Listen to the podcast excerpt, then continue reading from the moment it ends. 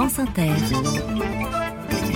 Mathieu Noël, ce matin, vous teniez à rappeler qu'il n'y a pas que Yael Gauze qui s'intéresse au remaniement.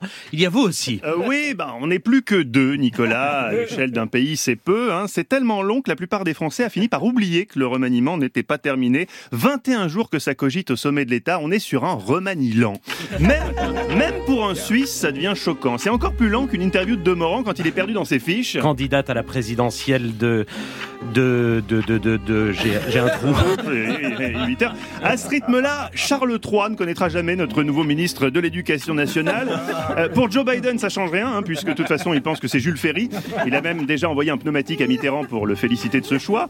Non, 21 jours, c'est le record hein, sous la cinquième. Yael n'en peut plus, il commence à avoir des escarres. Faut que ça bouge. Le pire, c'est pour la malheureuse Priska Thévenot, porte-parole du gouvernement, obligée d'inventer chaque jour de nouveaux éléments de langage foireux pour faire patienter les journalistes. Hier sur TF1, elle a quand même déclaré, comme si c'était une info privilégiée qu'elle nous donnait, je cite, On n'a jamais été aussi proche du dénouement.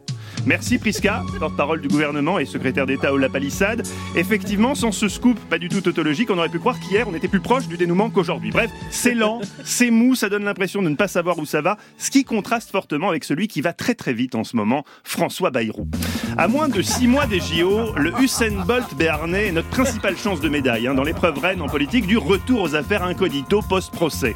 Lundi, sur le délai de décence entre le moment où tu sors du tribunal et le moment où tu fais le JT pour te positionner finement comme ministrable, il a signé la meilleure performance mondiale de l'année. Top alors là, François Bayrou sort du tribunal d'un palais. Il est solide sur ses appuis, tonique sur ses ischios. Il monte dans le taxi direction le Journal de France 2. Attention Je pense qu'il y a un très grand trouble dans l'éducation nationale. Oh, 2 heures 12 minutes 7 secondes. Nouveau record du monde d'opportunisme politique.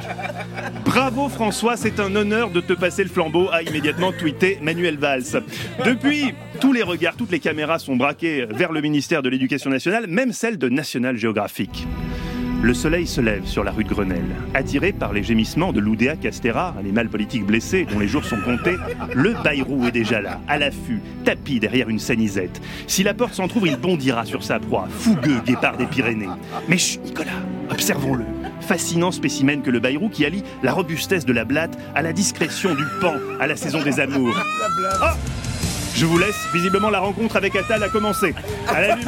Oui. Ah bah ça va être. Il y a des arguments. À la lumière de ce reportage, Nicolas, un pronostic sur qui sera nommé à l'éducation nationale? Euh, euh, Oui, bon bah Bayrou. quoi. merci Mathieu.